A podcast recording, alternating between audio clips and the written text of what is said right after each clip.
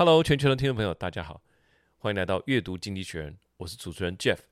那么在每一集的这个经济学人的 Podcast 里面呢，我们都会一起来看一篇经济学人杂志的这个封面文章。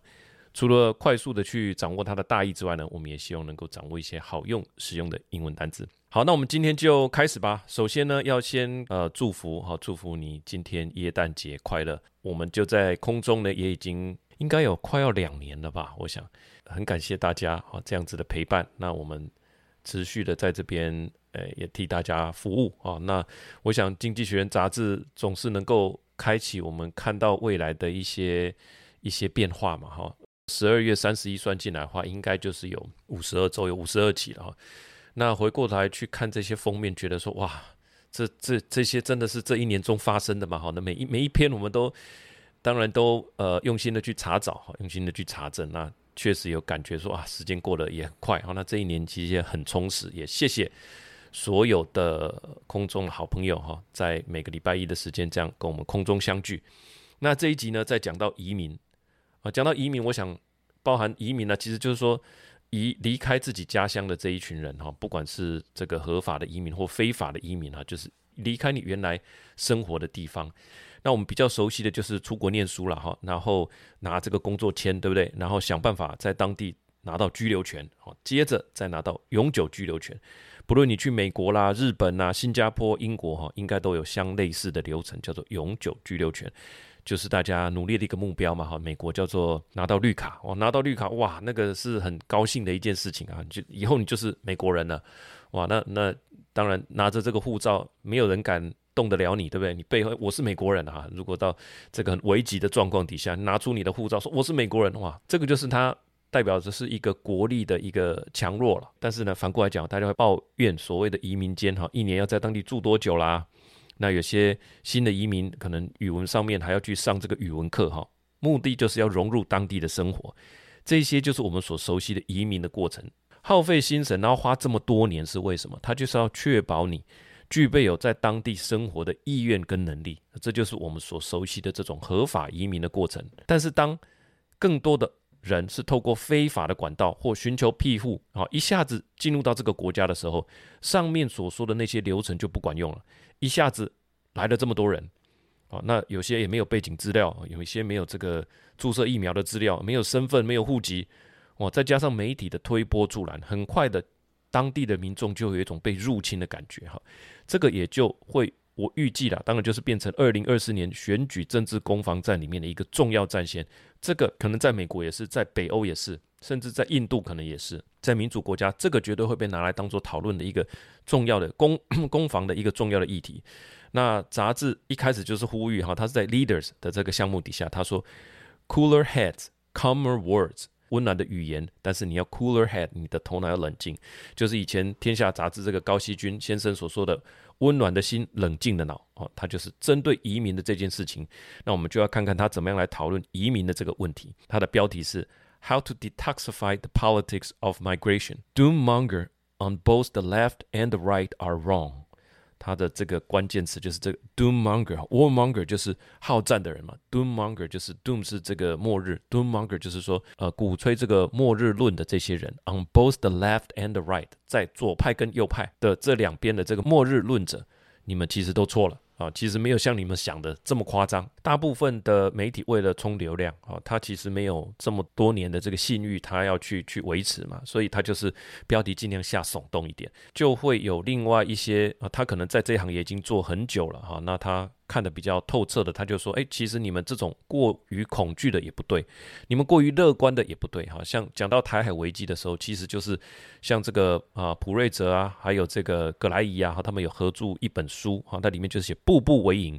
他的意思其实就是说，你也不要说明天啊，中国就要打来了，但是你也不要说他永远不会打来，你就是要步步为营。哈，这个就是经济学人他们已经有近两百年的这种信誉。”他在提出他的想法，他不见得每个观点都对哈，但是我们借重他的是说，他已经是一个品牌了嘛，他比较不会说我就是靠耸动的标题来冲流量，这种事对他们来讲反而是一个副作用。那我们就可以借由这个机会来听听他怎么看关于移民这件事情，难道不值得我们恐惧吗？好，那他会有他的想法。好了，那接下来我们就分五点跟大家分享我们的阅读心得。首先第一个。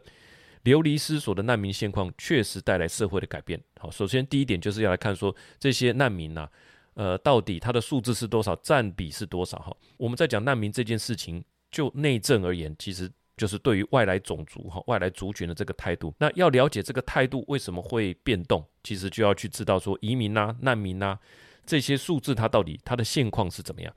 除了刚刚所说的那种去留学跟工作的移民之外，还有更多是因为战乱的关系被迫离开家园，这个种很早期就有了。好，早越战爆发，那很那越南的难民，呃，就有一些到了美国，也也有一些到了欧洲，啊，所以这个越南河粉啊，到处都有。在美国的河粉也非常好吃啊，非常的道地。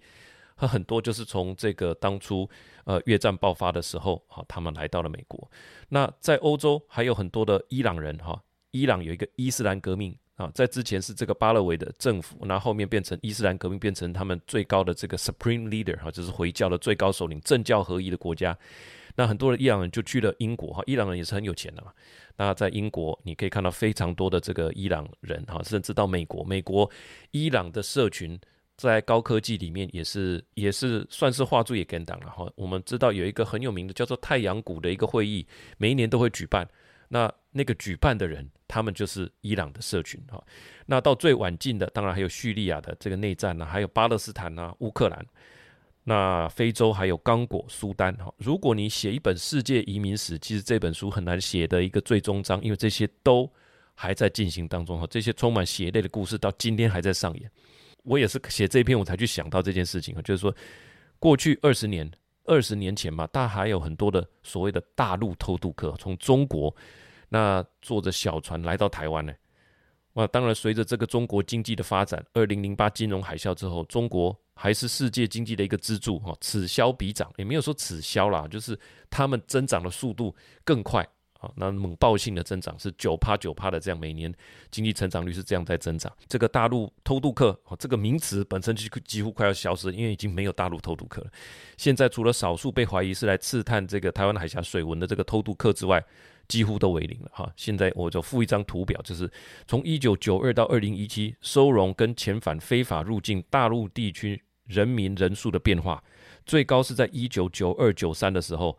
那从那个时候啊，那一个低谷之后，在二零零三有一个高点，那差不多在二零零八之后，二零零八零九之后，就几乎这条线就贴着在 X 轴就变零了哈。所以可以看到，就是说跟国力的发展还是很有关系的。这个地方没有办法生活啊，像早期的这个明郑时期，那他去招募在福建沿海这边的比较难生活的啊，那就是来台湾开垦，那当然跟你本地的这个经济的发展，容不容易讨生活是很有关系的。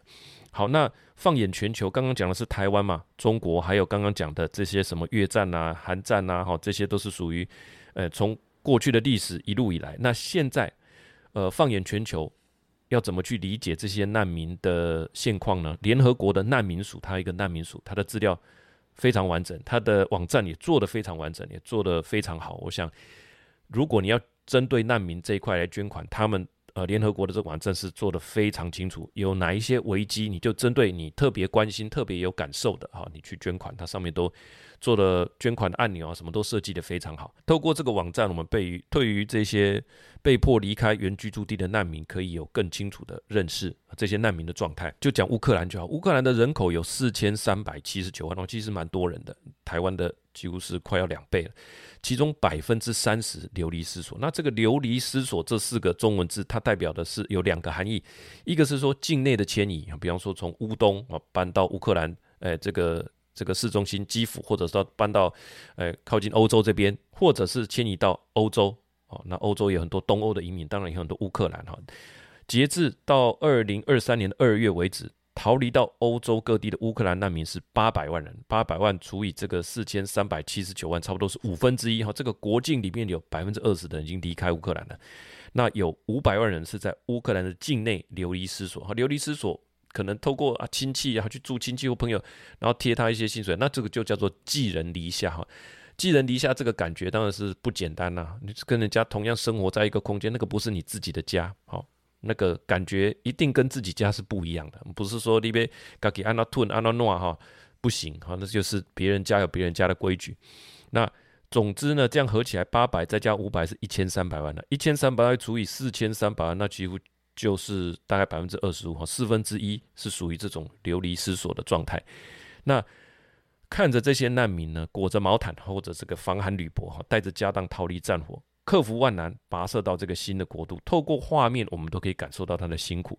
但是对当地的民众而言，看到这样一波波涌入的难民，呃，尤其有一些是外表跟文化的不同。对欧洲人来讲，有些是非洲，那有些他要非洲这些又信奉回教，哈，这不止肤色不同，他们信仰的宗教也不同，他唱的歌曲也不同，那心里的深处就会浮现一个感觉，叫做恐惧啊。这些移民进入到任何国家以后，可能带来的是恐惧，也会带来社会上的一些改变，民意啊也会改变。那我去查了一下，目前二零二三年。欧洲普遍感觉到这个接纳的能力来到了一个极限哦。好，现在二零二三年大概是感受到极限了。无论是自由派或保守派，欧盟的北方或南方，哇，那几乎就是全部欧洲了哈。数百万乌克兰人因为战乱而逃往欧盟，使得接收的国家的资源变得有限。因为任何国家，任何国家在任何的经济体的状况底下，资源其实都是有限的，它的产出不可能瞬间增加。那同情心因为这个资源有限。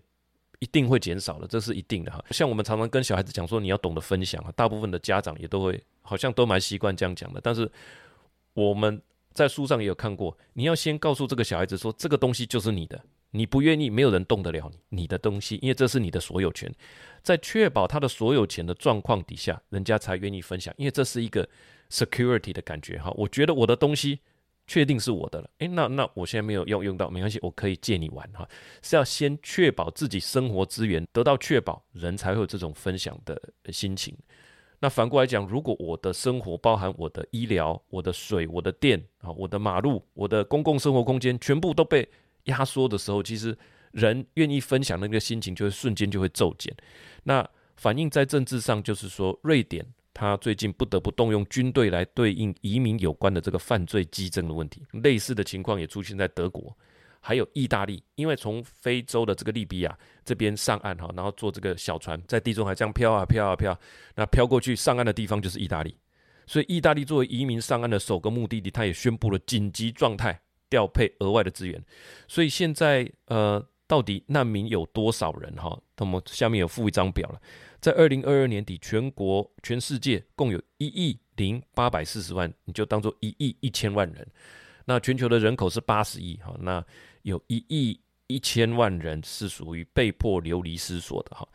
那这个数字呢，表现在图表上，你可以看到，我这边附的这张图，就是说二零一零年之后开始增加。那二零二零年因为 COVID 的关系。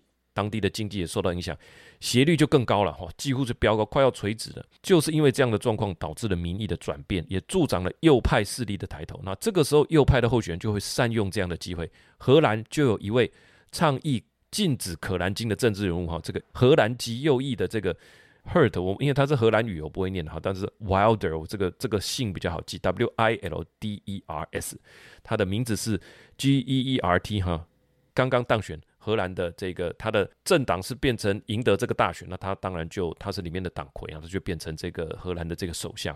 他是要禁止可兰经诶。那在搜寻的过程里面，我也有看到瑞典他们有一些政治人物呢，他公开的燃烧可兰经，因为他说没有法律禁止不能燃烧可兰经，所以他就。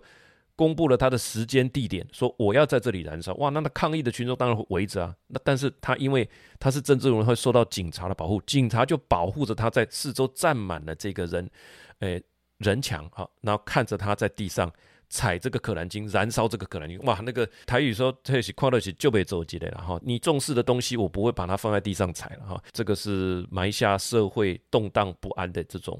这种举动，好，那就是说，在这样子八十亿分之大概一亿啊，虽然你说就百分比来讲，好像没有到很大吧，哈，一除以八十，我来算一下是多少？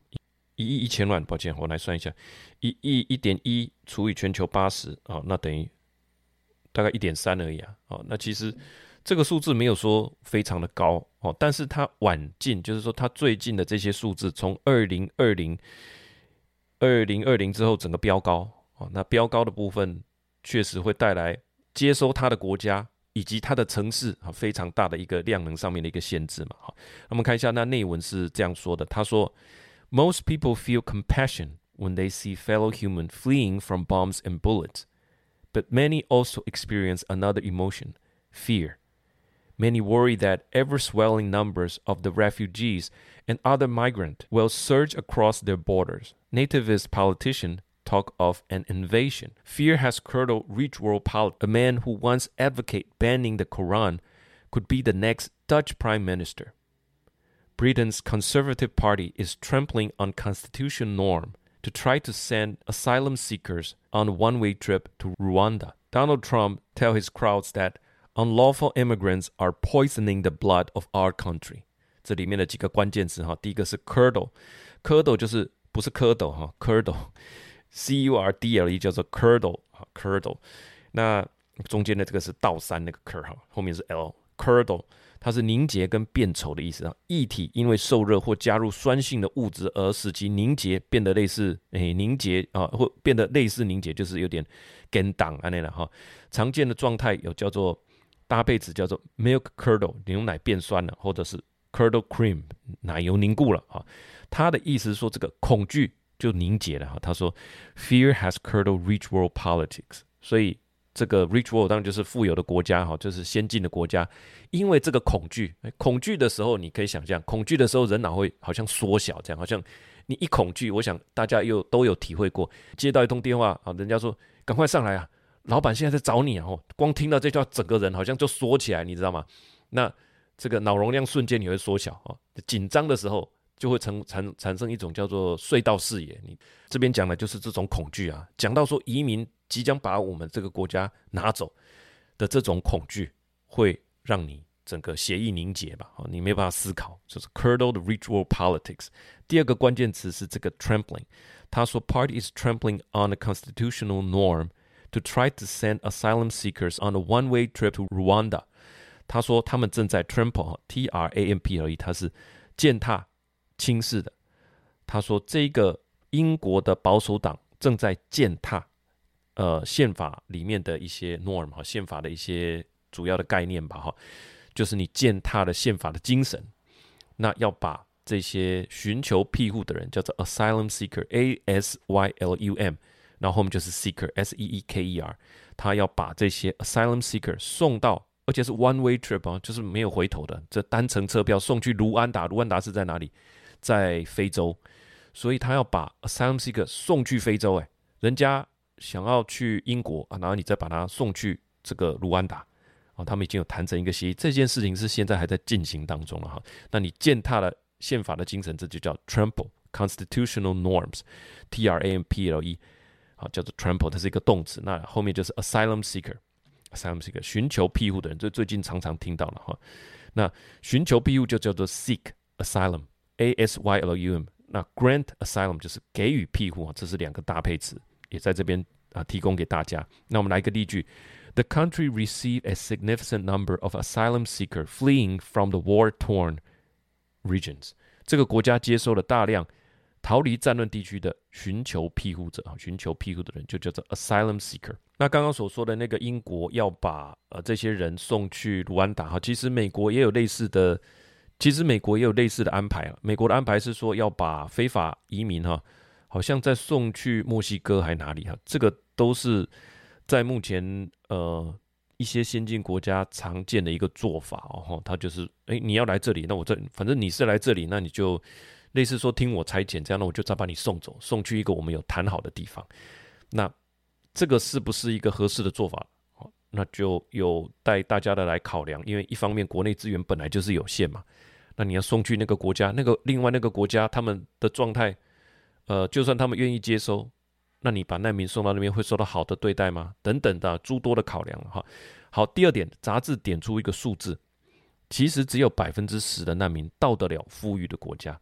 那我们常常看到这个地中海哦的这些小船哈，满满的非洲难民想到欧洲寻求一片天，但是这个小小的小艇漂在海上啊，这种命运茫然的感觉是非常的强烈，而且要成功登也不容易啊。很多直接就在海上就没有被发现，你可能就灭顶了。涌浪是很恐怖的哈，那不是说航行在这个片风平浪静哈，都绝对不是这样。有一个海水的游泳池哈，那我一开始从岸上看，我会觉得诶没什么啊，对吧就在海里游，跟游泳池应该是差不多，其实差很多。呃，我就讲一个，你就直直游就好。其实你不会在一直线上游，因为浪会往把你往左带，再往右带，所以你一直不是在直线上游啊、那更不用讲上下之间了哈。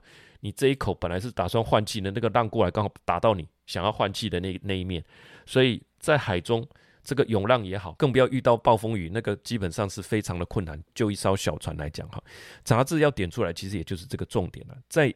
联合国难民署所统计的一亿多人里面，有超过一半的这个流离失所的人是停留在自己的国家里，应该其他百分之四十是停留在附近的国家。哈，委内瑞拉人就是因为这个暴力啦、动荡、威胁、缺乏粮食、药物跟基本的生活服务逃离家园。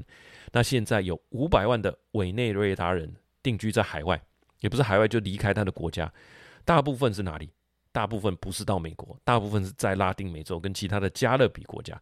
这个是世界上其中一个最大的流离失所的危机，就是委内瑞拉人。那只有百分之十跑到先进的国家，所以全球的难民一亿一千万来讲，百分之十就是一千一百万。啊，这是杂志的论点。他说，这个比伦敦的八九百万人口也才多一点点而已啊。有跨国境到先进国家的哈，如果你各区的城市来比，它跟伦敦比，伦敦是八九百万人哈，东京有一千三百九十六万人。OK，所以它的人口连这个东京的人口都不到。如果你用这样的角度来看，全球难民移居海外啊，似乎不是似乎不是一个难以处理的天文数字。那真正苦就是苦到周围邻近的国家。第二个点，它是要点出说，就数字上而言，是邻近的国家在 handle 啊，不是这些先进的国家。这个只 handle 了百分之十而已。那如果以百分之十，这些国家如果能够谈成一个好的。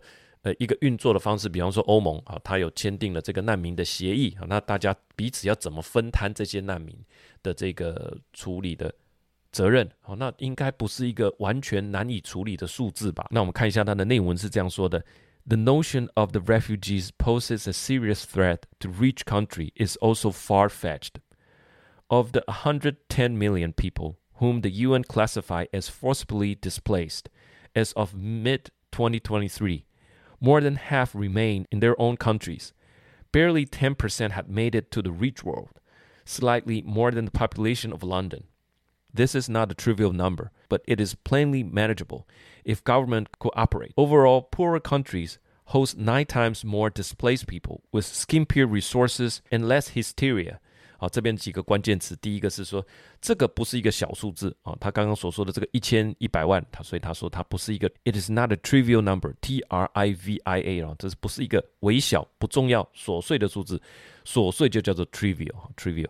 好，那第二个是说 其他的这些国家是不是负担了九倍的哈？就是比因为百分之十到先进国家嘛，那其他的当然就是呃百分之九十，所以它就百分之九十百分之十的九倍，所以他说其他的国家。比先进国家来的贫穷的，他负起了九倍的责任。好，那他们手上的资源是更少的，哈，不充足的、不充裕的，叫做 skimpier，s k i m p i e r，skimpier resource and less hysteria，hysteria 就是歇斯底里的意思啊，h y s t e r i a，hysteria。周围的国家没有说，你说委内瑞拉附近的国家可能有吧，但是他们。可能有抱怨，但是他们的声音可能也到不了主流媒体。那也有可能是说他们没有那么大的抱怨，就是大家彼此啊都是南美洲的国家，就彼此呃彼此守望吧。反正就是没有像先进美国或者说像其他先进国家这样子说啊，我们快被难民淹没了哈。他第二点要指出来的是这个。好，第三个重点，民粹主义擅长运用的就是恐惧，而非事实。刚刚讲出来那个百分之九十跟百分之十，对不对？其实这些数字对民粹主义，就是这些想要候选的人哈，其实他在乎的根本就也不是事实，他就是想要善用这个恐惧就可以了。这句话你看看有没有威力哈？如果我们今天容忍这个情形，那么未来我们以及我们的小孩都会变成这个国家的陌生人，变成这个国家的外来者。哎呦喂啊，你这么一讲。哎，确实觉得很恐怖哎，我们怎么可以容忍啊？他们他们这样子继续下去哈，生养众多，那我们到时候我们变少数人口哎，是绝对不行的哦。听到这句话，你是不是有一种好像心中点燃一种恐惧感？有一个公式是这样的哈，就是说恐惧感会带来仇恨，那仇恨会带来行动。所以对大家来讲，我怎么鼓励你去投票，而且是投给我呢？很简单啊，就是诉求你心中的恐惧，这个我想只要是做政治人物的，应该都对这个理论不陌生了哈。恐惧带来仇恨，仇恨鼓动行动，所以大家都会担心说自己的国家会被夺走嘛？谁不担心？每个人都会担心啊。那担心自己的血脉会被稀释，但是这就是民粹主义它的这个 populism，p o p u l i s m，他们最常用的招数之一哈，就是捍卫民族认同。那最常听见的，不管是说人民。拿回国家，或者是说将国家还给人民哈，这种口号总是可以激发热情嘛。那本来就是这样啊。这民主，你去诉求民主，说我人民要即将拿回这个国家，我们要出头天了，或者说我们的国家被绑架了啊，或者说呃这些移民呢，非法移民呢占据了我们的国家，我们要把国家拿回来。哇，这种你就自己有的东西快被拿走了，你就会想办法拿回来。很多玩具是这样，你说要丢掉了之后，你忽然觉得玩具很好玩。这个国家你本来也不怎么重视，后来被拿走的时候，觉得哎呀不行，我一定要把它拿回来。所以光谱的，但是光谱的另外一边也助长了这个呃状况啊。这个是应该就是一般所说的左派吧。但是说这些难民他是受到了不平等对待，我们一定要给他很多的福利，甚至我们应该呃主张开放的边界、拆掉围墙等等。其实给难民过多的福利，反而无助于这些难民的自力更生了哈。那你拆掉围墙，门户大开啊。这个会让人家中间选民感到忧心了。那说到底，不管是这些呃主张要把难民遣送回国的，或者是说哦、呃、要广纳难民啊，接纳他们，给他们很多福利的，这些你归类为左派、右派等等，真正发自内心关注这些难民的啊、还有整个社会的候选人，可能少之又少。这个在很多的书本里面，很早期就有写到了，从应该从一战、二战的时候。欧洲就有很多的移民嘛，这个议题就被拿来操控政治。至于里面那些人是不是真的在乎这个社会的发展，其实没有。呃，经济学人他写的这段话是这样：The populist right drums up fears of overwhelming numbers in order to win votes. Some of the left inflame the issue in different ways，就是我们刚刚所说的那些。那他不停的鼓动哈，drum up 就是好像在敲打鼓这样子，drum up the fear 就是鼓动这个恐惧。反过来讲，就是说左派的其实对这个议题的认识也是有偏颇的，好，那也导致了这个议题的呃一再的这个发酵。那刚刚讲这个 populist，populist 哈，就是民粹主义者，他们除了去煽动这个恐惧，那去夸大这个数字之外呢，另外一招就是选择用语，比方说我们讲难民潮，难民像潮水一波一波的涌来，那这个潮水这个词自然就会让你觉得有种快要。被淹没的感觉，对不对？这是其中之一哈。这个好像说潮水涌入了哈。呃，川普在二零二三年的十二月十六，在 New Hampshire 哈这个造势会上面所声称的非法的移民正在涌入美国，而且污染我们国家的协议。那十九日，他又在爱荷华州的这个造势会上说啊，进入美国的非法移民正在摧毁我们国家的协议。那川普的说辞，具体来讲叫做非法移民污染了美国的血液。这些选字啊，用字选词其实都是，哎，你要说它很到位嘛，那当然就是很到位哈，那就是你听了你会感觉恐惧的。那这个词就是叫做到位。他我这边就截录一小段这个川普的用语哈，川普讲的话：They dump them on the border and they pour into our country and nobody to check them。所以他边的这个词是什么？Pour in，pour into，好像水这样倒过来啊。这些非法移民就这样倒入美国的国境。They destroy the blood of our country. That's what they're doing. The immigrant entering the U.S. are poisoning the blood of our country. 他是讲 poisoning 下毒啊，污染下毒。哇，这个血脉真的不只是被稀释啊，还被下毒了哈。那你说这样的用词是不是有点恶毒？我那这个就留给留给选民哈，美国的选民去评断。他就是讲说 poisoning the blood of our country。所以刚刚讲的民粹主义者，第一个是夸大事实啊，这些数字刚刚已经有比较客观的说法是说百分之十嘛，你可以说那这数字应该远大于这个数字。那第二个就是用用语啊，他说像潮水般涌入，然后他是在正在毒化我们的血脉。那第四个重点，他平衡的观点，非法移民呢，他们自己更想要自立自强。杂志提出的观点在于下列下列这两个呃方向了哈，第一个就是说。你说移民也好，难民也罢了，促使他们想要移动的动机其实都是一样，追求更好的生活，而且愿意去冒这个险，愿意离乡背井，愿意在国外哈一个人打天下也好哈，愿万一愿意这个渡过渡河哈，那背起这个背包走好几天、好几夜啊，那这个餐风露宿这样子，有强盗啊、坏蛋、人蛇集团啊等等，这些都是风险。好，那你说一个人借钱去国外念书，这何尝不是风险？对不对？你你办这个学生贷款，那我们说好，我就是出国去念书了。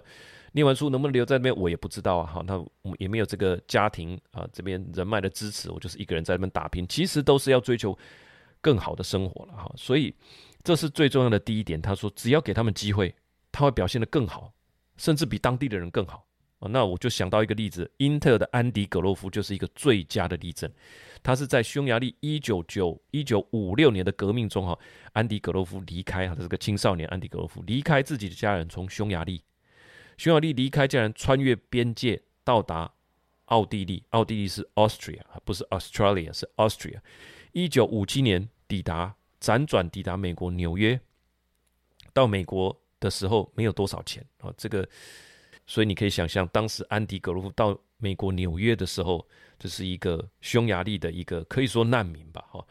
那他靠着打工跟在家族亲戚的接济过日子，但仍然积极的学习。一九六零年，在纽约市立学院取得化学工程博士。一九六三年，于加州伯克莱分校取得博士。哦，所以他三年就取得博士，也很强诶。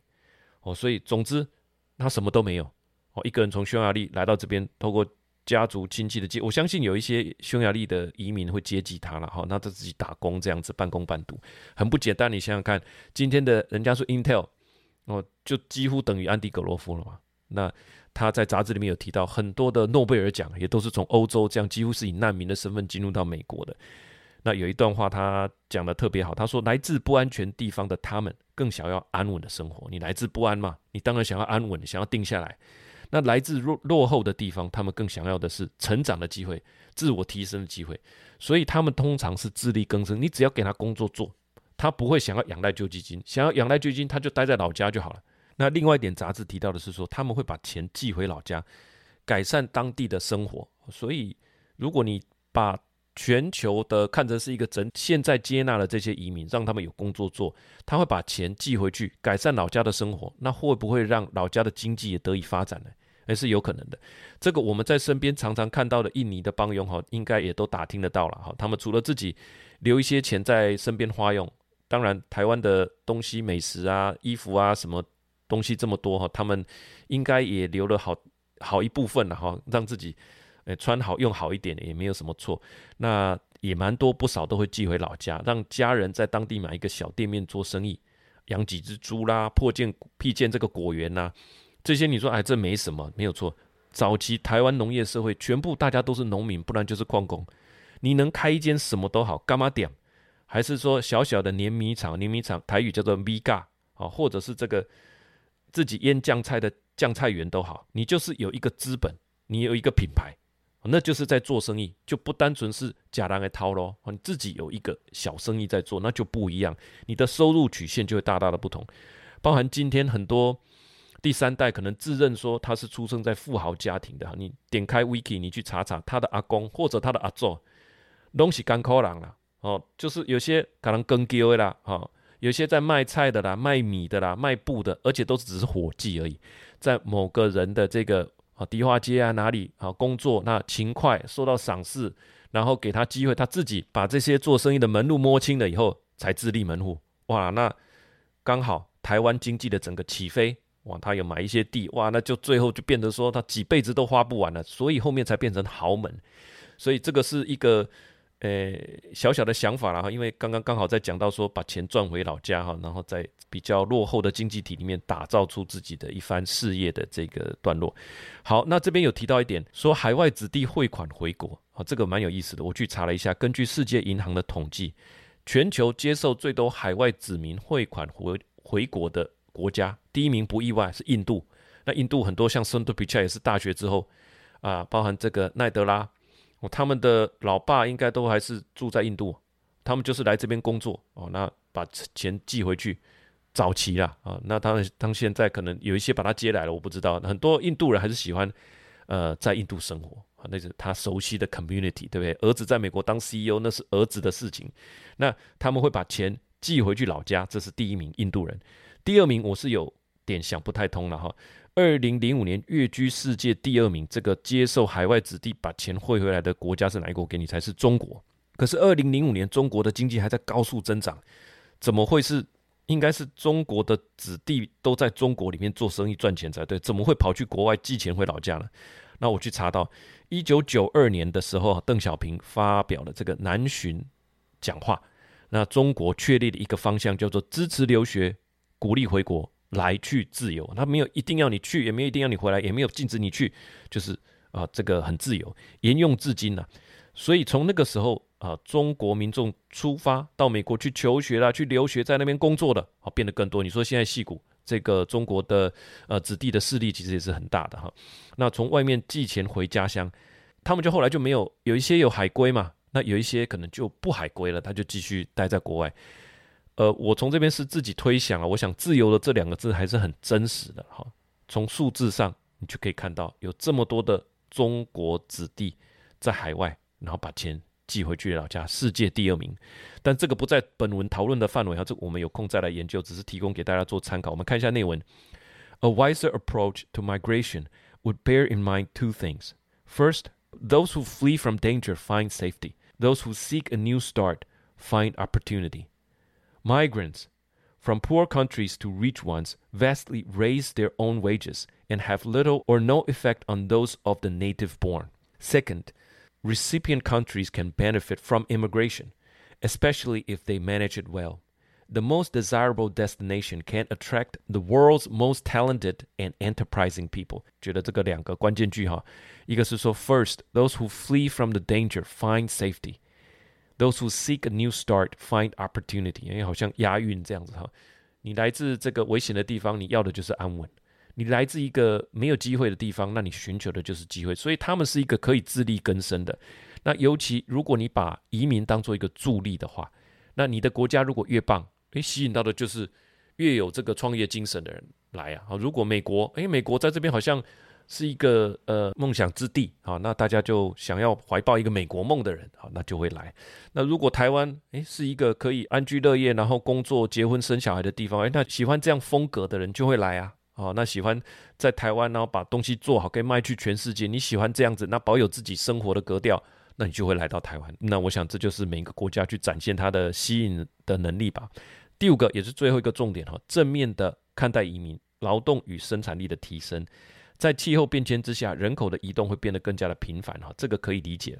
气候变迁的关系，不管是海平面上升呐、土石流频繁呐、内陆的沙漠化啦，造成这个天灾哈，收农作物收成不易，以农耕为主的区域，这些居民势必要重新寻找合适的居住地。这个就跟早期汉人跨越黑水沟来到福尔摩沙是一样的哈。或者在不管是在国内移动，或或者是离开呃出生地到国外，这些会稳定的增加。气候来讲，这些都叫做广义的气候难民，叫做 climate refugees。但是杂志也提出两个减缓的力量，就是说不会人口不会再这样快速的流动的反向的力量。哈，刚刚讲的是气候，现在讲的是呃两个反向的力量。第一个是人口老化，人口老化是一个全球的现象。那老了你就不会想说哦，我还要再去。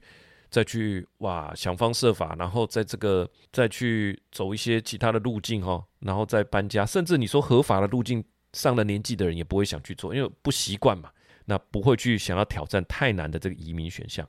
另外一个减缓的力量就是说，早期从农村到大都市工作的那种农村都市的迁徙，这个也已经发生了哈，大部分发生的这个高峰也都已经过了哈。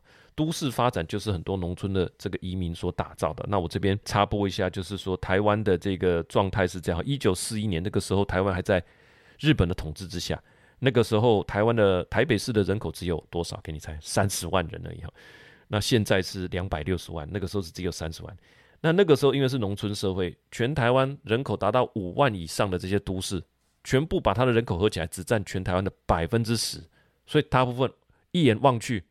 中山北路也好，忠孝东路也好，西路也好，啊，那高雄、台南到处都一样。你放眼望去，可能哇，可以看很远啊，因为大部分都是农地。现在台北市的人口两百六十万，全台湾居住在都市的人口已经占了总人口的百分之八十了，所以大家都活在都市里面了，居大多数。到过年的时候，你到台北市去看，没有什么人了，哦，完全大家都回回这个老家去了。所以一九六零年之后大大的发展，等于说从一九六零呃之后呢，从一九五零是农业时代嘛，一九六零到这个二零二三呢，这整个这几十年间的都市大多数的发展，这也是都市房地产增值的主要的时空背景了哈。不是说你很会看地哇，好会买哦，怎么会涨好几倍？人口就是往都市集中，好，那那个那个暴涨的年代已经过去，因为现在都市化都已经完成了哈。好，现在人口的这种。移动已经是相对稳定。刚刚所真正会移动的、会寻求好机会的，就是刚刚所说的，还有很多，呃，他本国是属于战乱啊、经济欠缺发展的，他们是很想要移民的。这是一个好时机，哈，可以安排让年轻、有头脑、能够带来活力的移民来到自己的国家。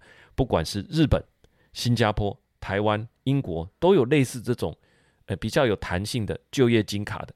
英国呃，那个苏耐克他是提出，只要你毕业的学校是全球排名前一百名，先来，不用先找工作，哦，不是像美国说要有呃雇主帮你申请这个 H1B，不用，你有学校的毕业证书是全球一百大，你就先来再找工作。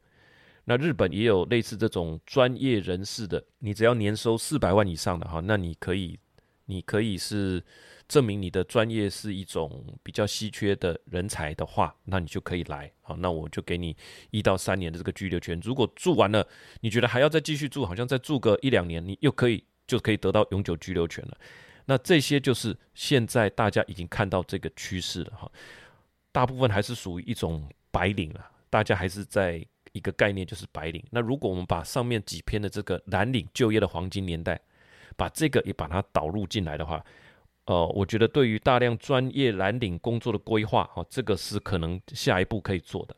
总之呢，现在对于每个国家来讲都是一个好机会。为什么呢？因为等到他的本国发展起来之后，你要找到这些人才，谁又愿意离乡背井来工作呢？所以现在就是一个 window，在他的国家还没有那么发展起来的状态下，在先进国家确实是需要高阶的白领啊，专业的蓝领，那能够把这些人才年轻化的人才带过来，哈，带来这种活力。对，呃，这个目的国家都是有所帮助的。好，它的内文是这样说的：Westward leading, still proceeding. In the future, climate change may spur people to move more, but this will be gradual, and two forces may have the opposite effect. The shift from farms to cities, a much bigger mass movement than cross-border migration, will slow, as most of the world is already urban, and humanity will grow less mobile as it ages. Today, rich countries have a wonderful opportunity to import youth, brains, and dynamism. It may not last forever. 啊，这边的关键词就是个 Dynamism 就是活力哈，活泼的意思，就是一种充满活力跟活泼的一种状态跟性质。这边看到的就是说，其实移民它是一个正向的东西啊，你要这样子。来解析这一篇的话，就是基本上他对移民是朝向正向的哈。这个经济学的这个杂志，当然它是要控管的，你的边界是要诶这个 secure 的哈，但是你的规范是要能够采行一个说不是，好像讲到移民就很恐惧，他来是要提升他自己。也可以提升邻近的国家，重点也能够符合这个国家对人力的短少的需求啊，所以它是一个可以互相帮忙的状态。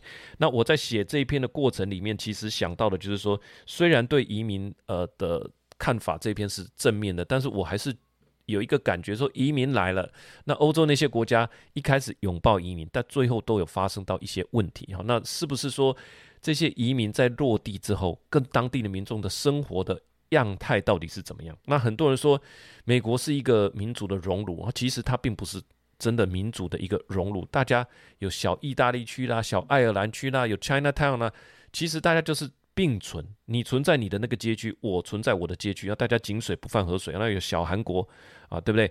小韩国区等等。所以其实我并不觉得它是真正融合的。哈，那那我觉得台湾的一个特色是这样，以我们的外籍呃。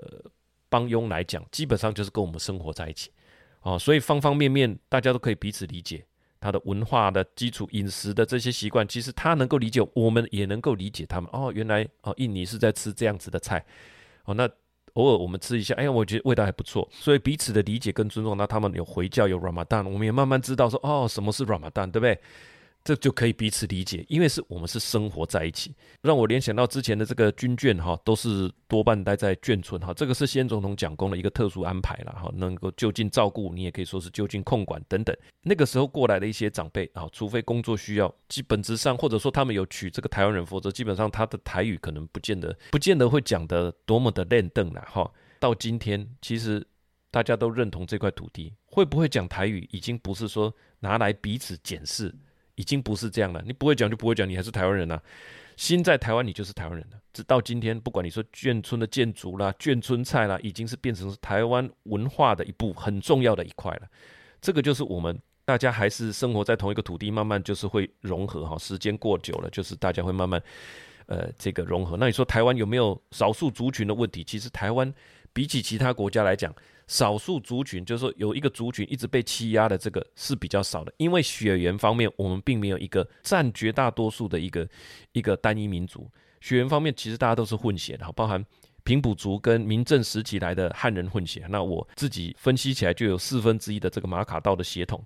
那一九四九年之后来的这个族群，跟先先来的这个汉人啊，先比他们先来的汉人，其实大家也就混在一块了。所以到现在来讲，除了说原住民有比较深邃的。呃，五官哈，你可能一看这个是原住民，其他的人基本上很难很难再去区分说你是什么人了哈。所以这样子其实大家就是混血混在一起。讲这一块其实只是要讲说，一个社会本来就是有许多移民的组成，好，那但是社会的资源它本来就是有限的，所以你要怎么样有序的来管理这些移民，提出有效的呃政策来整合跟融合。也让这些移民能够保有自己的文化取向啊，这不是一件简单的事情。那放眼未来，为什么这个议题很重要？放眼未来，以国家的角度，许多的国家都已经确定走向少子化跟人口老化，包含婚姻结构的改变啊，生小孩越生越少，这个国家的生产力确实会受到一个冲击，势必会开放更多移民来补足你的人力。好，这个只是早晚的问题而已。那未来台湾可能会看到更多的印度。哦印尼或者是中东的年轻人来台湾工作，那这个社会准备好了吗？或者说，我们怎么知道自己准备好了没？哦，很可能是开放了，我们才知道自己准备好了没。这个对于生产力跟社会结构都有长远的影响，也是我们在擘画台湾未来的时候必须要讨论的一个移民的政策。那二零二四是一个选举年，很多的选举候选人都会针对移民这块啊提出政策了哈。包含英国啦，包含美国啦，包含印度，印度尤其是一个呃二零二四的重要的一个选举的国家哈。就这个议题来讲，二零二四年应该是会蛮不平静的哈。那最后最后自己的想法，我的想法就是说，其实人跟人的差异真的有这么巨大吗？新北的这个缅甸街啊，探访异国美食，还是走到这个中立的忠贞市场品尝这个米线，当你吃下这个食物而感到美味的那一刹那。其实你会发觉差异是有限的，不管你来自何方，我们不需要挑战彼此的味蕾，不要挑战彼此的接受度，我们是在异中求同，从美食再去扩展对各个族群的认知，我觉得是一个很好的起点。我相信只要愿意尝试，一定会找到类似的滋味，也分享给我们全球的听众朋友哈，让我们一起来面对诶二零二四以及之后的种种挑战。好，以上就是我们这一期的节目哈，替大家整理，那跟大家一起分享。那我们几个频道的宣达事项，好，我们的这个单字本呢，我们一样持续的在做最后的这个编辑当中哈，我们会把单，我们会把单字做有意义的分类，它绝对不是从 A 到 Z 的哈。